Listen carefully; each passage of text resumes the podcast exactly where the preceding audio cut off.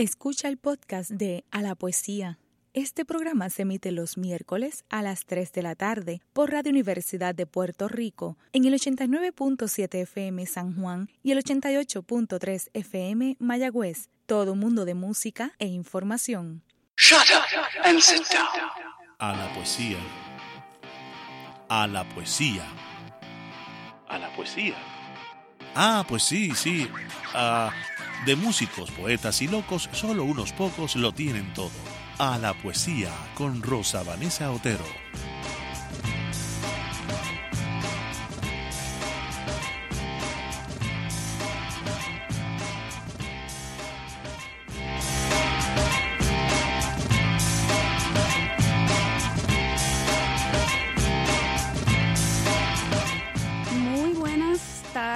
Queridos amigos y amigas de A la Poesía. Les habla Rosa Vanessa Otero. Espero que hayan pasado unas navidades muy felices y que les hayan gustado los programas especiales que les presentamos durante estas semanas. Estamos por completar nuestra segunda temporada en Radio Universidad y ya estamos planificando algunas sorpresas para la tercera ronda. Así que pronto estaremos anunciando de qué se trata. Todavía no.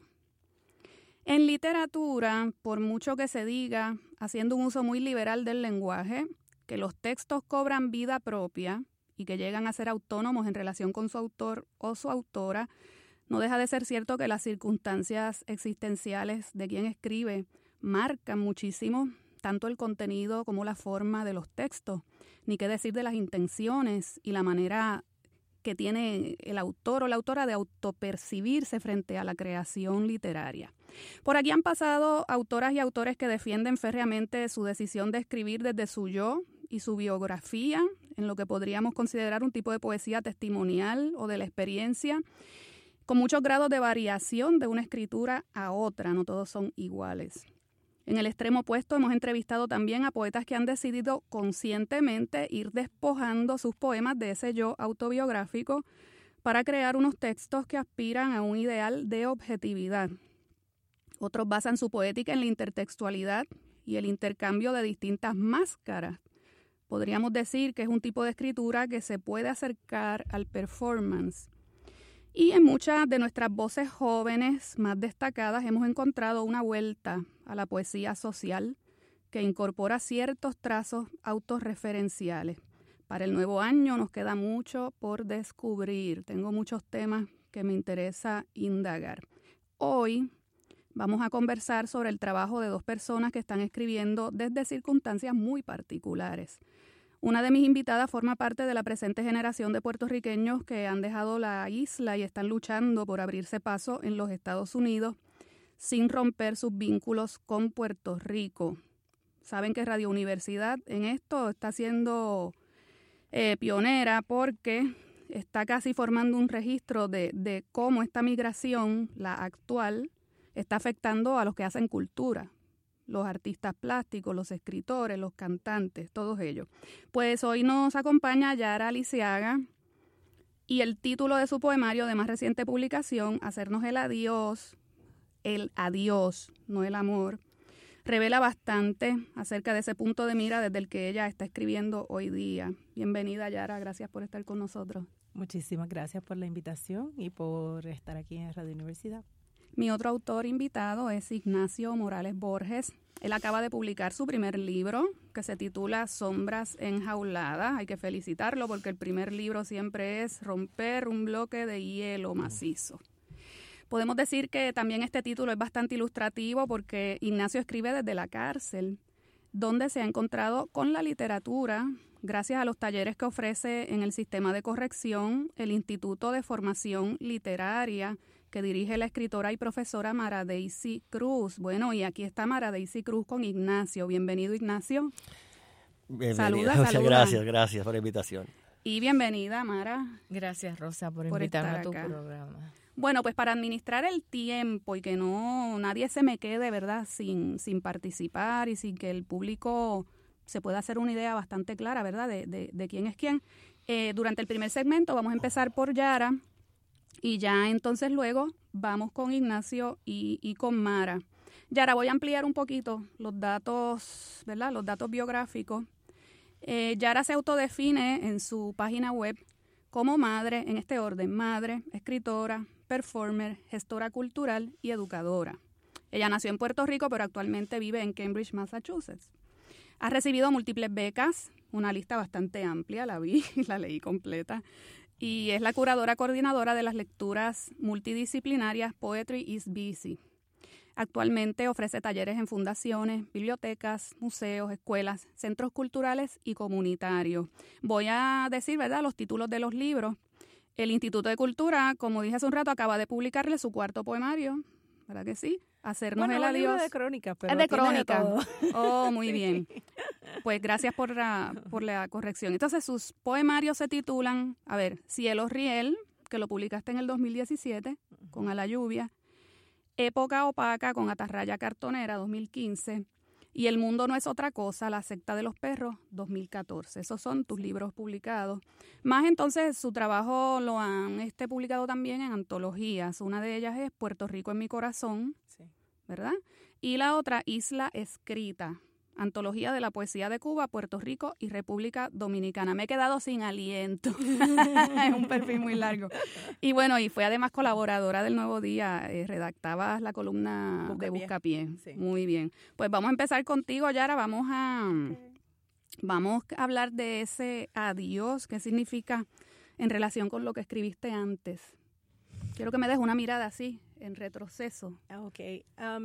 bueno, mi trabajo en realidad había sido bastante eh, desde la periferia con relación al trabajo de usualmente de los escritores aquí que eh, escriben, publican, eh, tienen libros publicados. Yo estuve como por 15 años más o menos dentro del grupo literario, sin embargo, bastante renuente a publicar porque yo veía que todas mis amistades publicaban y las relaciones se, se eran muy complicadas.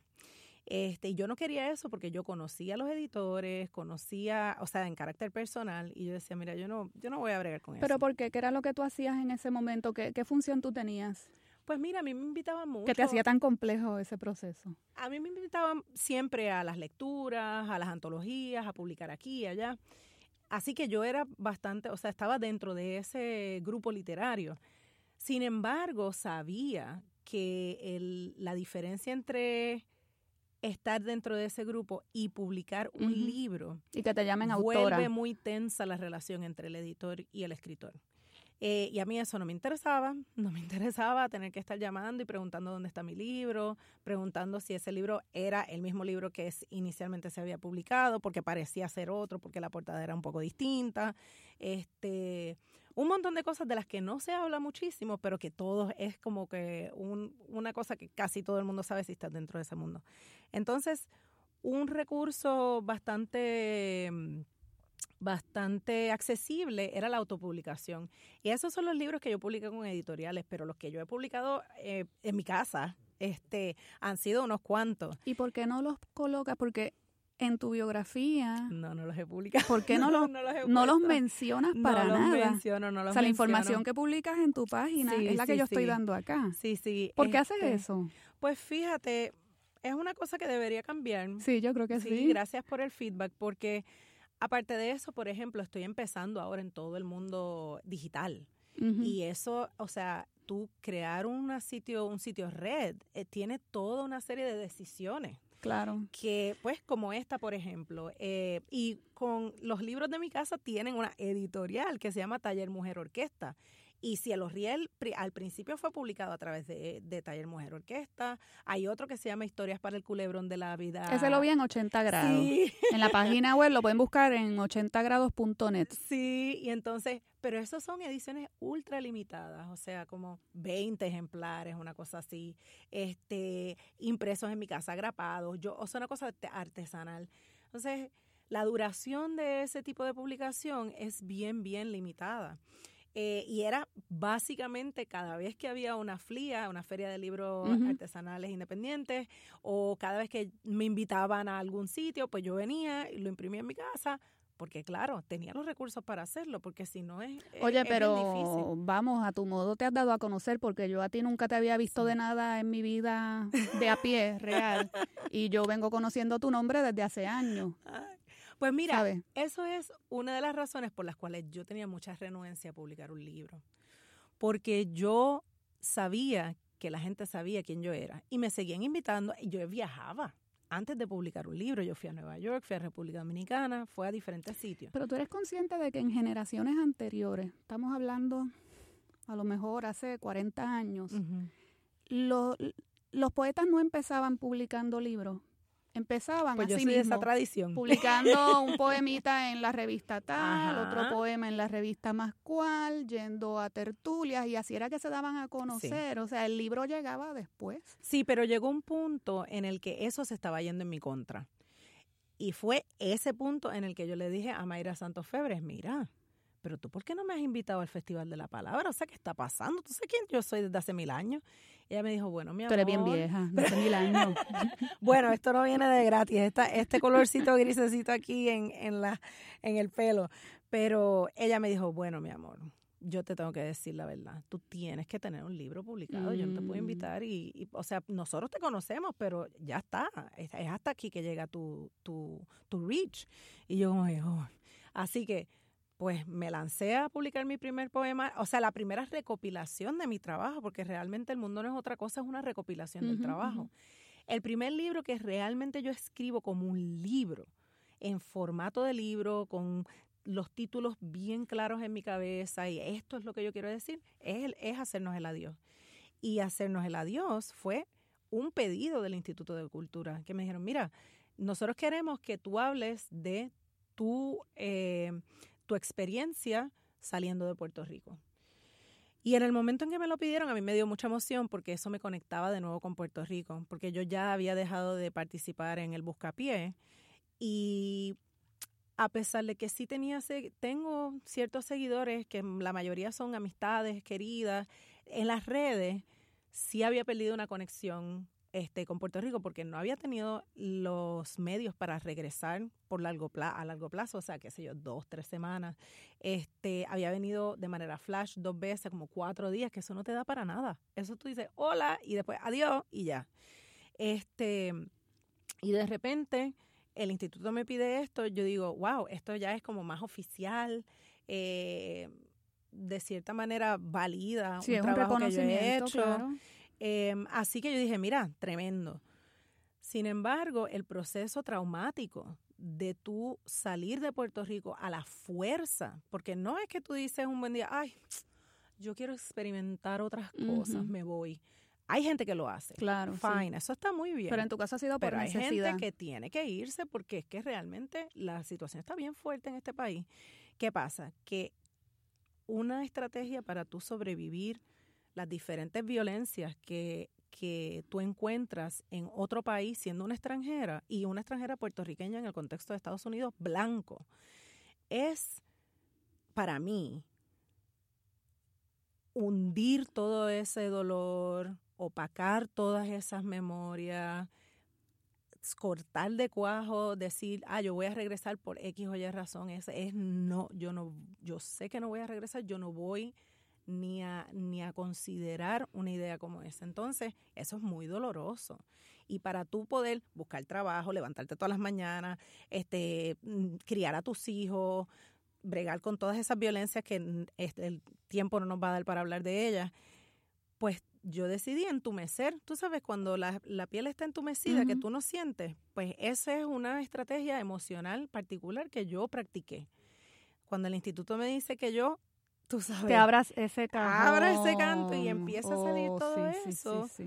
Fue un proceso bien, bien, bien doloroso, pero tuve la maravillosa experiencia de poder hacerlo concentrada en escribir, porque mi proceso es de, de, madre. O sea, yo escribo, a mí me da mucha risa cuando la gente dice, no, porque yo me tengo que encerrar en el cuarto y no hablar con nadie. Mira, mi amor, la realidad de una mamá no, no es, eso no encaja en esa realidad. Sí, sí, los poemas salen con salsa de, tomate. Que, que, quiero agua y que, que, no sé qué, que tú dices, mira, pues cógela tú. Y entonces, este, pues para mí esa, esa, esa, ese beneficio que yo tuve en el momento de escribir este libro fue un tiempito sagrado para yo estar indagando en todo el proceso, todas las memorias, todo el, todas las tensiones que implica que tú tomes la decisión de indefinidamente decir yo me voy y ya. Este, ¿qué pasa? Que pues yo escribo poesía y yo manejo muchos otros, este, muchos otros eh, géneros. Sin embargo, el libro es de crónica, pero es inevitable. Que sea poético también. Se me, se me filtra por ahí esos, esos espacios del lenguaje en donde la poesía se manifiesta. Oye, pero sabiendo quién era el que estaba manejando esa colección, que era Ángel Antonio, que es poeta también, que además este, es artista. Eh, gráfico, no sé si él se considera artista gráfico, vamos, pero, pero sí, él, él tiene este, preparación y, y, destrezas en, en, la plástica. Em, conociendo quién es Ángel, yo estoy segura de que Ángel quería un libro de crónica por una poeta, porque sabía que iba a dar algo que era un poco distinto. La realidad es que cuando Ángel Antonio estaba allí, él sí llegó a hacerme un acercamiento para un libro de poesía propiamente. Luego Ángel Antonio se va. este, después de eso, yo no, no estoy muy segura cuál es la, el timeline de, de la editorial. Yo sé que me parece que estuvo Hazel, ahora está María, María del Mar Caragol. Este, y con ellas es que yo he estado trabajando. Sí, porque la serie de los de Crónica salieron después. Sí, salieron muchas, ah, salieron hace bien poco. Sí. Hace bien poco, hace unos meses. Sí. Oye, entonces te voy a preguntar un par de cositas así rápidamente porque quiero que leas del libro algún texto, ¿verdad?, que valores de modo particular. Eh, entonces, ¿te consideras migrante a largo plazo? Sí, mira, fíjate, con el asunto de haber tenido la oportunidad de acceder a muchísimos apoyos financieros, por ejemplo, este, y apoyos de diferentes fundaciones que era algo que yo desconocía absolutamente del contexto cultural puertorriqueño, em, se me hace muy, muy, muy difícil contemplar un regreso que sea beneficioso no tan solo para mi familia y para mí, sino para Puerto Rico. Yo, en este momento, yo me veo un poco más como un puente.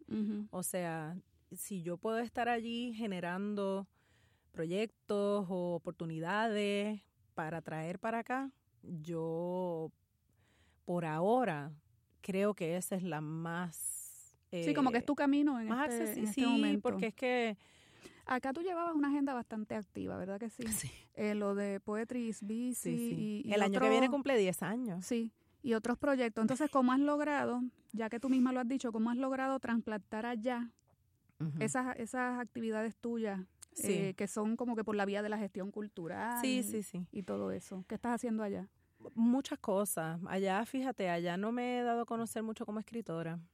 Ha sido más como gestora cultural. Sí, he tenido dos proyectos bastante grandes. Uno que se llama Acentos Espesos, eh, que es sobre la relación de los hispanoparlantes con el inglés y en el contexto estadounidense de un sector particular de Massachusetts. Em, y el despojo, Alguien Has Anyone, que de hecho el despojo, por ejemplo, sale de uno de los textos de aquí que se llama Alguien A. Y es, bueno, ese proyecto es específicamente la experiencia de la diáspora puertorriqueña con el huracán María. Porque el evento fue muy traumático para todo el mundo para todo el mundo. Y creo que esa relación entre puertorriqueños fuera o puertorriqueñes fuera del archipiélago y dentro del archipiélago es muy tensa y, y hay muchísima tensión todo el tiempo. Entonces yo quería de alguna manera traer la conversación de, en este momento que fue traumático, cómo se vieron esos traumas, cuáles fueron, cuáles fueron los dolores que, por los cuales nosotros pasamos y cuáles son las diferencias. Este, porque hubo una activación inmediata de la diáspora. Cuando, o sea, a los, a los segundos que ya el huracán había, o sea, todo el tiempo, todo el tiempo estuvimos ahí pegados, pegados, pegados. Y lo que vimos fue bien horrible. Bueno, eh, ustedes sabían más que nosotros. Literal. De lo que pasaba en el resto de la isla. Uno no sabía más allá. Entonces nosotros tener que dar las noticias. El área por donde uno se podía mover malamente. Sí, entonces yo estaba muy consciente de que yo no debía tomar espacio que le correspondía a las personas que sí habían vivido una serie de cosas muy terribles. Pero sí me parecía necesario tener una conversación al respecto. ¿Tú te habías ido antes? Sí, yo me fui un año antes. Okay, Un año antes mi hija se había quedado, mi hija mayor, que aparece en el libro, todo. E, es que la vida de todo el mundo se trastocó. ¿Puedes leernos algo? Estoy loca porque leas algo del libro. Ay, ay, ay. Porque se, nos va el tiempo. Sí, sí, sí. Podemos estar hablando todo, toda la vida. Sí, sí. Bueno, mira. Este se llama Hacernos el amor. en la página 24, por si quieren seguir la lectura. Una se dice, Nena, tranquila. En el palimpsesto de los días derramados sobre el entorno se van enredando las cosas a las que llaman ciudades, pueblos, vecindarios, barrios, sectores, barriadas. El paisaje hace un truco poco mongo y se transforma. Se modifica según la imposición legal o demográfica, de intereses particulares o públicos, de resistencia o abandono. Una sabe, reconoce cómo funciona. Elizardo muere. El farolito cede. Una comienza a tachar de mala gana, como un repaso de la rabia, aquello que ata el paisaje al capital humano en medio de una maldita distancia. Una se dice, nena, cálmate, todo se transforma. Todo, sin la posibilidad real y palpable de una despedida de un sencillo abrazo, de una janga profunda sostenida por el arco que celebra la mañana cuando llega. Una hace la Dios, amando para adentro, como si Elizardo, los lugares en que quedaron incrustados los afectos y que fueron desapareciendo, escucharan la voluntad enrarecida y terca de hacer el amor, y todo se materializa nuevamente, como por arte de ternura, en un prolongado mutis visual. Gracias por esa lectura. Nos vamos a la primera pausa, hacemos un pequeño mutis, pero ustedes vuelven con nosotros. Está escuchando el podcast de A la Poesía. Este programa se emite los miércoles a las 3 de la tarde por Radio Universidad de Puerto Rico en el 89.7 FM San Juan y el 88.3 FM Mayagüez. Todo un mundo de música e información. Shut up and sit down.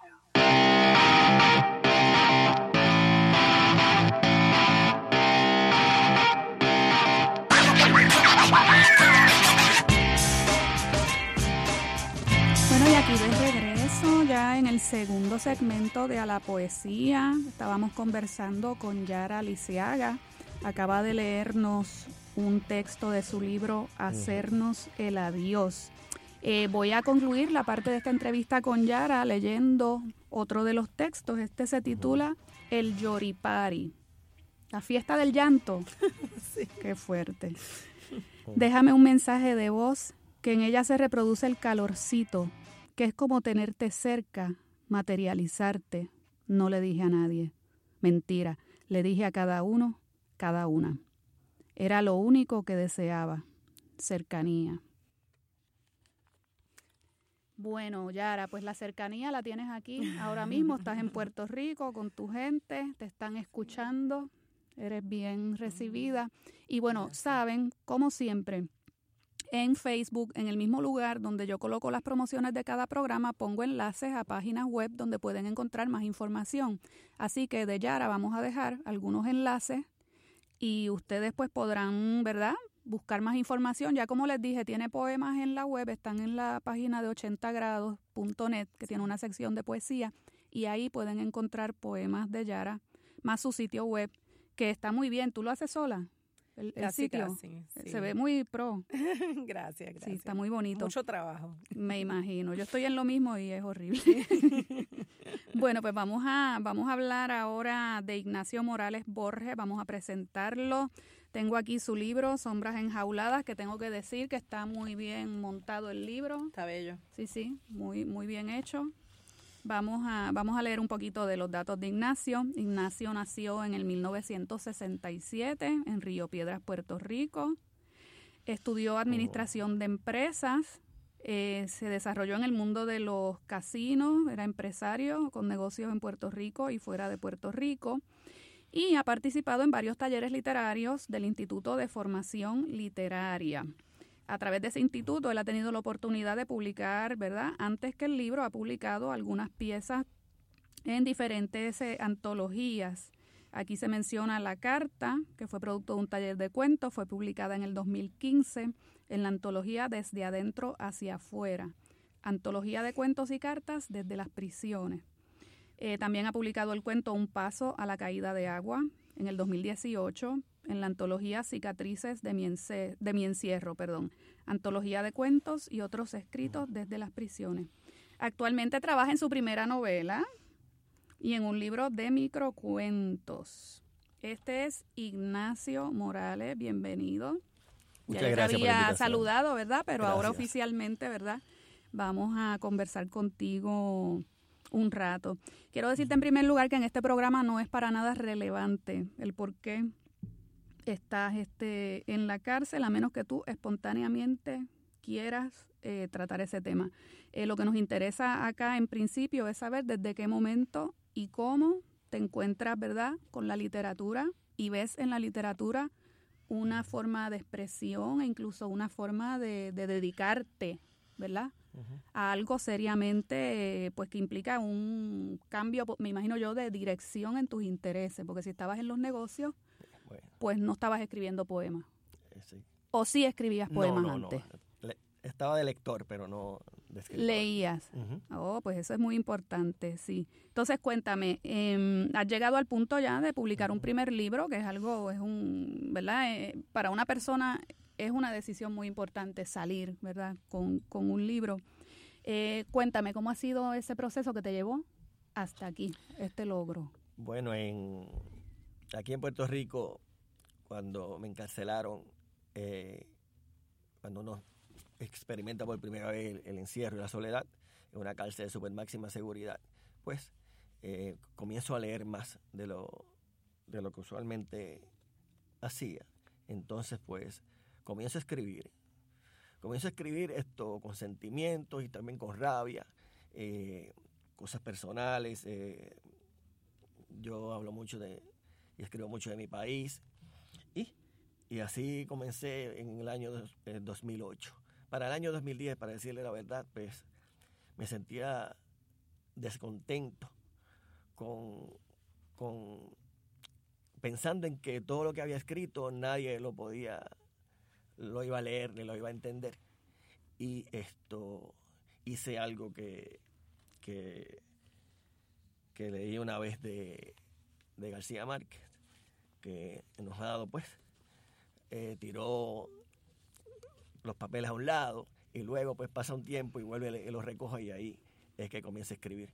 Pues eso lo hice y, pero, y me, detuve en algún momento y es cuando eh, conozco al Instituto de Formación Literaria, cuando me fue a visitar eh, Ruiz Camacho, una escritora y profesora aquí en este país, y, y me dijo que, que me iban a, a, a escoger para, para, el, para el taller y me concentré completamente en eso. Estaba como un niño pequeño, loco, loco por, por, comenzar a, adquirir información profesionalmente en el taller, porque ya por los libros, pues yo estaba tratando de buscar la, la, la, forma de, de, la narrativa y todo eso, leyendo y comparando. Y entonces, pues, después de, del primer taller, me sentí eh, con el primer taller comencé a escribir la novela. Escribí la novela, pero, pero no, no tiene el conocimiento que tengo ahora. Y se la, se la puse en las manos a, a Rubis y me dijo, me dijo que necesitaba, obviamente, que tenía un sinnúmero de errores y todo eso, pero que, que tenía que seguir, que tenía que seguir. Y, y, eso fue lo que hice. Lo puse a descansar, algo que, que, que lo aprendí luego en una carta de Mara Isi Cruz, la directora y fundadora del Instituto de Formación Literaria, me dijo, Ignacio, cuando tengas ese problema, ponlo a descansar y luego regresas y ahí vas a poder esto eh, ver si puedes terminar el escrito en la, manera que, así lo deseas. Luego vino un segundo, un segundo eh, taller y, ahí es que conozco a, a Emilio El Carril. Y Emilio El Carril, eso fue una bendición enorme para mí porque hicimos un clic rápido. Porque yo, sin saberlo, yo estaba escribiendo también microcuentos cuando él me hace llegar sus libros. Yo dije, no, no, definitivamente yo esto me, esto me gusta mucho. Puse la novela a un lado, terminada, pero estaba en primera persona también y con un, un sinnúmero de errores. La dejé ahí y comencé comencé a escribir en microcuentos. Y aparte de eso, pues, concentrado también en, en, en, este libro que, tenemos, que tengo a la mano ahora, eh, con sentimientos. Ahí me dejé llevar con los escritos viejos de algunos sentimientos de soledad, cosas que la gente muchos han escuchado y han visto en películas, ¿ves? Pero sentimientos que uno, que uno tiene en, esa soledad, que uno se ahoga eh, y, quiere que alguien lo escuche, pero nadie lo puede escuchar porque en realidad está en cuatro paredes y, no, no, puedes ver ni a nadie, ni a nadie. Completamente tienes que sacar un, un pedacito de cristal de, dos pulgadas y media para, para poder esto ver a, a un compañero que esté en otra celda. Sí tiene el pedacito de cristal para entonces poder ¿Tú conoces el, un poema que se titula El romance del, creo que es Romance del Ballestero? No, no, creo que estoy citando mal, estoy tratando de, acordarme del título de ese romance español y habla de un preso eh, cuya única este, alegría era un pajarito que se colocaba en lo alto, en lo alto, en lo alto de, de una pequeña ventana y al final el poema dice, matómelo un ballestero, dele Dios mal galardón. Sí. Eh, ese, ese, poema después, a través de Mara o, de alguno de tus profesores, te lo haré llegar para que lo leas porque te vas a identificar mucho con él, porque habla de eso. Gracias, gracias. Eh, de cómo la, la, la, única noticia que tenía de afuera esta persona era el canto de, del pájaro. Pues sí, uno, En, cuando uno vuelvo, el tema de la soledad, eh, creo que el apellido es Chebremont, ¿verdad? Uno no, esto... Eh, Evaristo Eva, Iba a decir Evaristo sí. Chebremont, sí. Él tiene mucho, mucho, mucho escrito en, de, la soledad. Sí, cuéntame, ¿cuáles eran tus lecturas antes, las, las lecturas originales que tú haces? ¿De qué autores eran? Pues bueno, esto eh, eh, los nombres como te bueno lo, usualmente lo que lo que con lo que comienzan muchas personas estamos hablando de de Coelho, eh, esto, eh, García Márquez, Pablo Neruda, que después me concentré mucho en Pablo Neruda y, y Nicanor Parra, Isabel Parra, y, de ellos pues he hecho hasta lo imposible para, tratar de, conseguir escritos de ellos y, aprender un poco de, de, la, de, los escritos de ellos. Y eh, en este, en este libro tengo plasmado lo, que, los sentimientos de soledad y, poco a poco pues, fui escribiendo hasta, también tengo crónicas de vida, anécdotas y, reflexiones, pero en cuestión de la poesía, eh, cada poesía, cada poema tiene, tiene un sentimiento y un recuerdo porque fue en ese momento que me, que me tocó.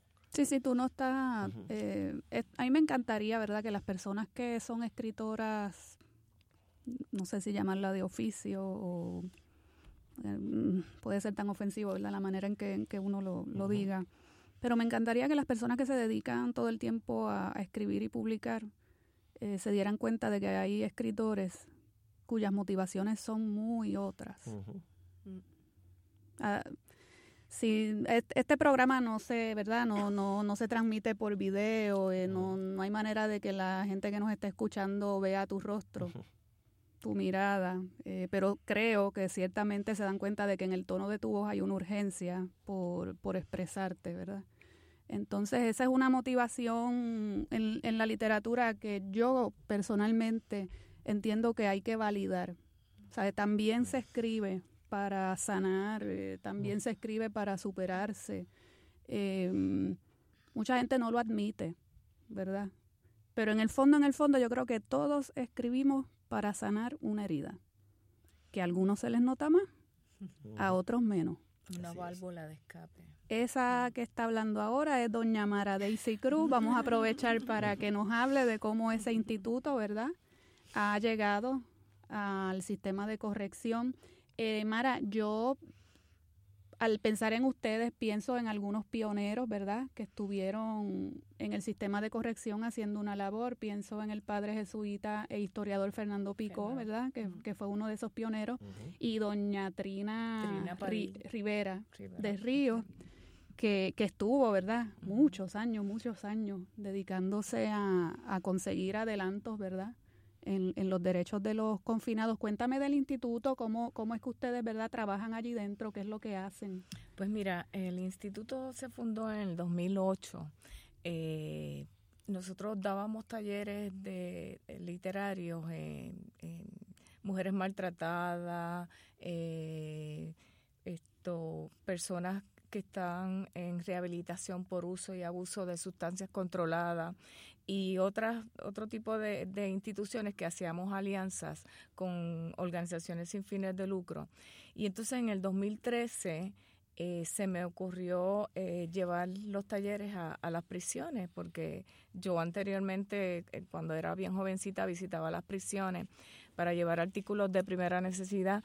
Y entonces pues yo dije, mira, la escritura, lo que tú acabas de decir, la escritura es una válvula de escape y, y, qué más para ellos esto poder encontrarse con la literatura para poder esto eh, echar su imaginación a correr y poder expresar eh, y entonces pues hice eh, la conexión con el departamento de, corrección y desde el 2013 estamos dando los talleres, todos los años ya hemos publicado cuatro libros, esto, tres de cuentos, el último de poesía, y de verdad que es una, es una satisfacción poder ser un, un, un, vínculo, un canal de bendición, una ayuda, poder darle las herramientas para que ellos puedan expresarse, porque ellos tienen todo el tiempo del mundo para poder escribir y, las experiencias,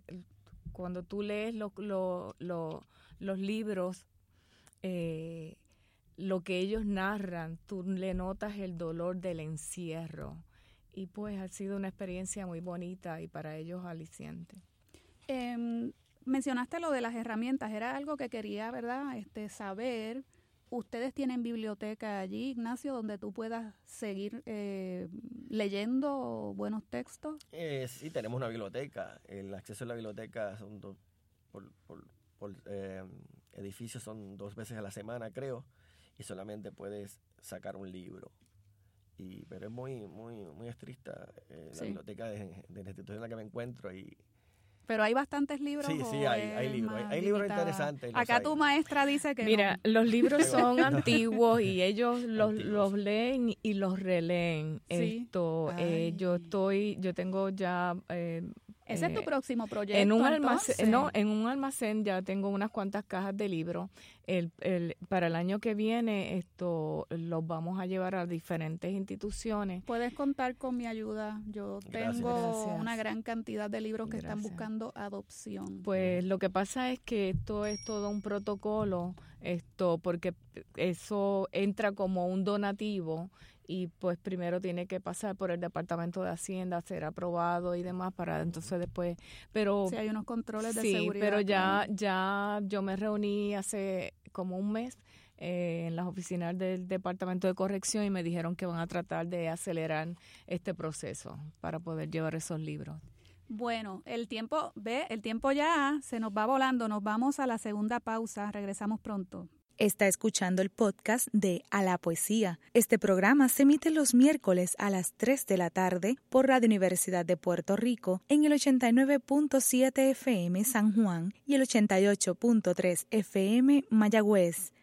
Todo un mundo de música e información. Shut up and sit down.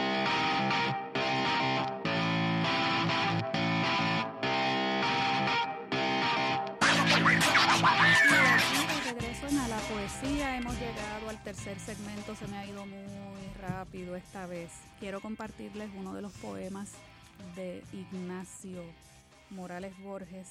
Este se titula El silencio hasta morir. No eludas las palabras cuando las letras se desbordan de tus labios, cuando la mirada delata el sentimiento de un hombre hermético en el dolor. No camines por el jardín en las mañanas, porque el rocío mojará tus pies.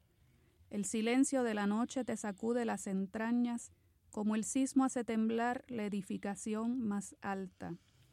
Las palabras silenciadas son palabras asesinadas.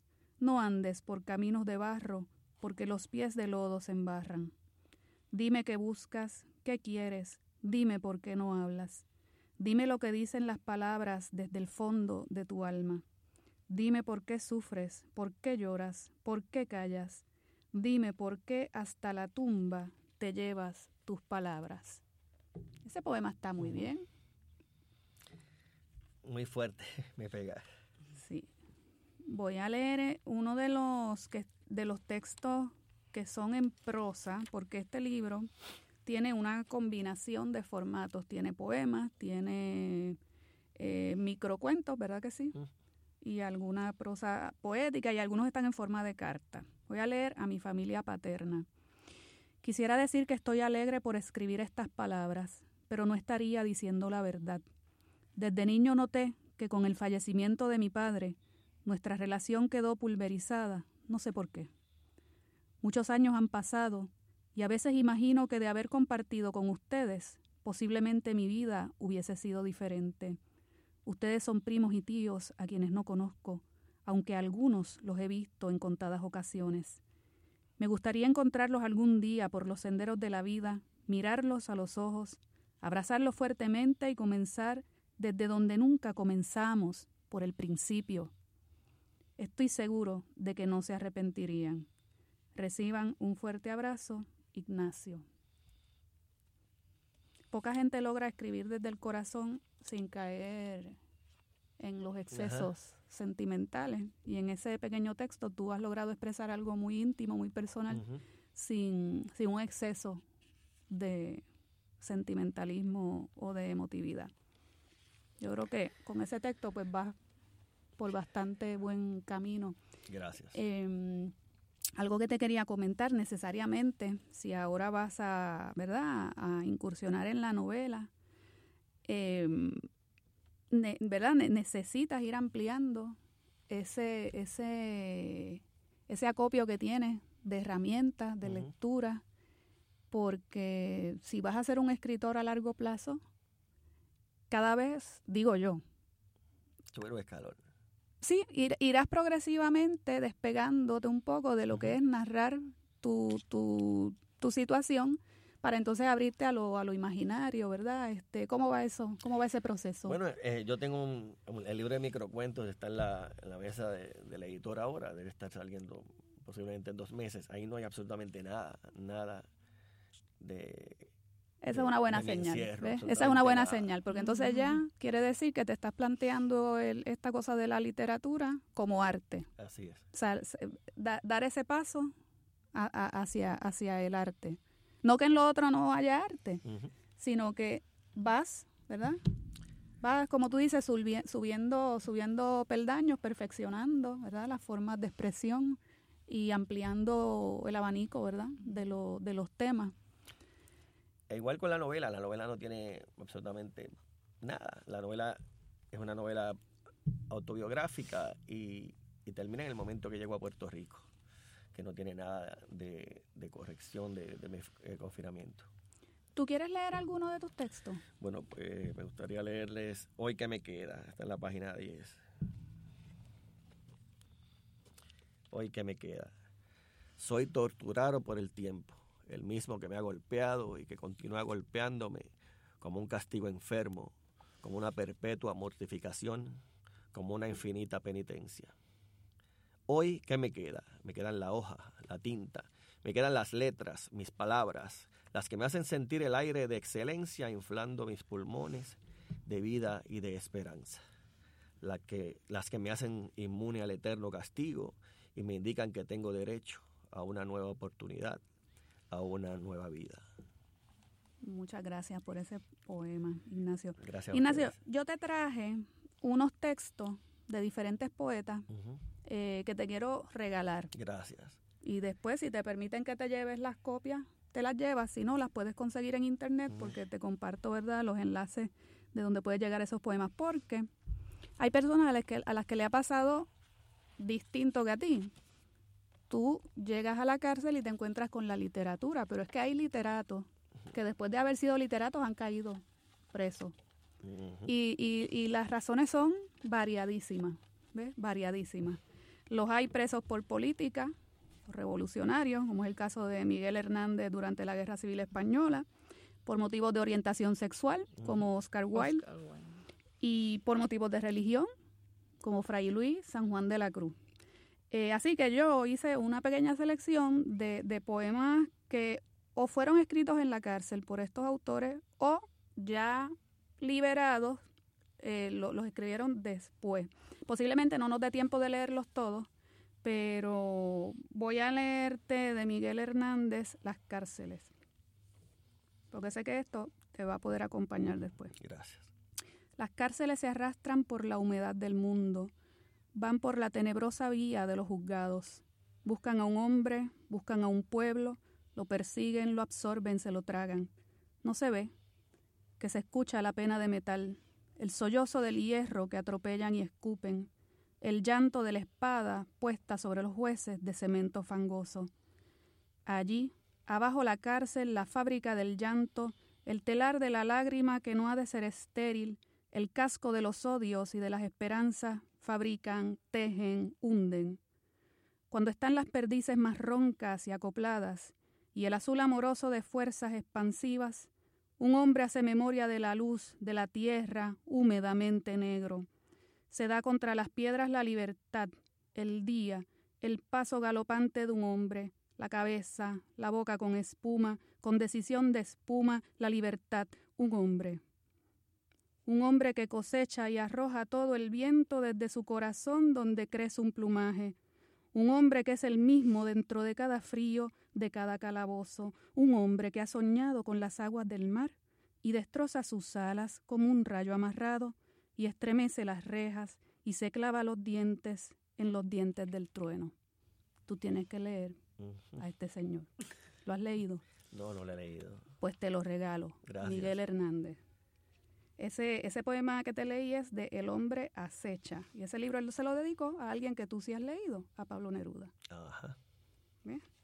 Entonces, si nos da tiempo, voy a leer un fragmento porque este poema es largo. Es una traducción porque yo no me vendo como declamadora en inglés. Yo no me atrevo todavía a leer públicamente en inglés porque pienso que mi dicción todavía no llega, ¿verdad? A ese nivel. Este es un fragmento de Balada de la cárcel de Reading de Oscar Wilde.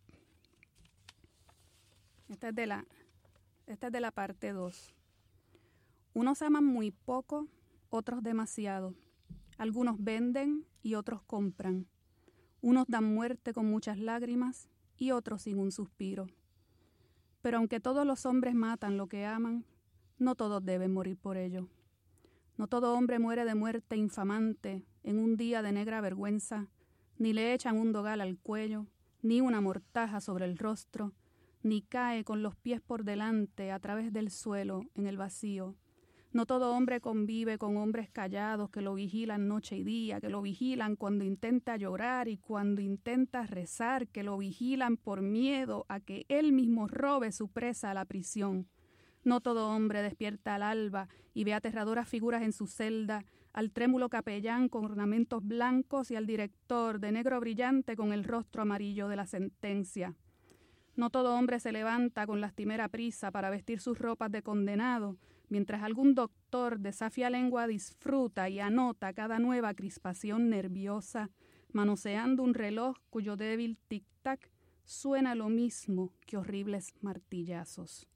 No todo hombre siente esa asquerosa sed que le reseca a uno la garganta antes de que el verdugo, con sus guantes de faena, franquee la puerta acolchada y le ate con tres correas de cuero para que la garganta no vuelva a sentir sed. No todo hombre inclina la cabeza para escuchar el oficio de difuntos, ni mientras la angustia de su alma le dice que no está muerto. Pasa junto a su propio ataúd camino del atroz tinglado. No todo hombre mira hacia lo alto a través de un tejadillo de cristal, ni reza con labios de barro para que cese su agonía, ni siente en su mejilla estremecida el beso de Caifás. Oscar Wilde. Traducido. En inglés, pues, se oye todavía, todavía eh, mejor. Y este poema él lo escribe porque estando preso vio que iban a, colgar a otro, a otro preso. Entonces, él dedica ese poema. Y finalmente de Fray Luis de León a la salida de la cárcel.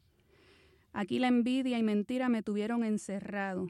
Dichoso el humilde estado del sabio que se retira de aqueste mundo malvado y con pobre mesa y casa en el campo deleitoso, con solo Dios se compasa y a sola su vida pasa, ni envidiado ni envidioso. De eso sabía él bastante, de las envidias y, de las injusticias. Em, les agradezco mucho a mis invitados de hoy el haber estado aquí. Espero que hayas disfrutado el programa, Ignacio. Un, ¿Verdad? Un, una ventana de, libertad. Estuviste muy nervioso durante, durante casi todo el tiempo. Ahora por lo menos ya te veo sonreír, te veo relajado. Sí, sí. Eh, Yara, eh, te deseo lo mejor en, en ese trabajo que estás haciendo por allá. Gracias, gracias. Y muchísimas gracias por abrir este espacio para la poesía. Sí, sí, sabes que puedes volver cada vez que estés en Puerto Rico, nos llamas y, nos cuentas qué, es lo nuevo qué estás haciendo. No sé cuántos minutitos nos quedan, nos quedan cinco minutos, así que yo me callo y en estos cinco breves minutos o me dicen algo que les faltó por decir o me leen algo que les faltó por leer. Vamos a ver, Mira, rapidito. Em, voy a leer de las, las los trabajos que estuve publicando en 80 grados. Estuve una época de varios meses publicando con 80 grados. Eh, todos los meses publicaba una, una cosa nueva. Entonces, uno que me gusta mucho y reconocible. Esta es mi etapa feminista que nunca se acabará. No estamos 99.3% seguros, pero esta mujer estira el pie desde la ciudad y descifra el campo, y manta cuerpo su trayecto, en la aguda mirada más sonrisa. Desprende así con la mano y acomoda su alma al perchero en cada encuentro.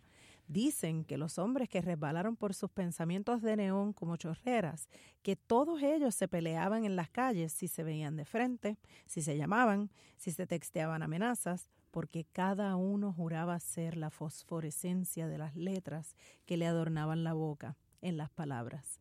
Pero ella daba un giro de 90 grados suburbanamente, cada cansancio inmediato, para internarse boscosa en el río, y no había quien se anclara a sus pistas. Ella se daba la tarea de aderezar el futuro con hijos regados por el mundo, aún sin reconocer con su apellido. Muy bien, esa era Yara Liceaga. Ignacio. Lo mío no es cantar. Canto al vacío, al abismo que separa dos montañas en la lejanía, a la palmera espigada que el sol resalta de la blanca arena. Canto a la primavera, al pájaro que revuela las alas hasta llegar a la ribera. Canto al cielo, al día, a la noche, al camino que el caminante en su paso lleva, al infinito, a lo desconocido. Canto a lo que mi vida le da vida, al abrazo de mis hijos, a la familia, a nuestra sangre, a los que me aman y a los que me odian por ser de ellos diferente. Canto por todo lo que en esta vida amo. Canto porque la canción me transporta a específico tiempo y lugar, y aunque lo mío no es cantar, canto por evitar la locura del encierro y la soledad. Bueno, pues hemos llegado al final. Estoy muy agradecida de esta jornada de hoy con Yara Lisiaga, Ignacio Morales y Mara Daisy Cruz. Les deseo lo mejor a los tres. Muchas gracias. Muchas igual. gracias. Y que verdad, en este año que está empezando, arranquemos, yo no sé si con el pie derecho o con el izquierdo, Con los dos. con los dos, con todos los pies que tengamos. ¿ah? Con los dos. Eh, y hasta el miércoles que viene, como siempre, a las 3 de la tarde en A la Poesía. Shut up and sit down. A la poesía levanta el vuelo hasta el próximo miércoles a las 3 de la tarde por Radio Universidad de Puerto Rico. A la poesía con Rosa Vanessa Otero. Acaba de escuchar el podcast de A la Poesía. Le invitamos a que nos sintonice los miércoles a las 3 de la tarde por Radio Universidad de Puerto Rico en el 89.7 FM San Juan y el 88.3 FM Mayagüez. Todo un mundo de música e información.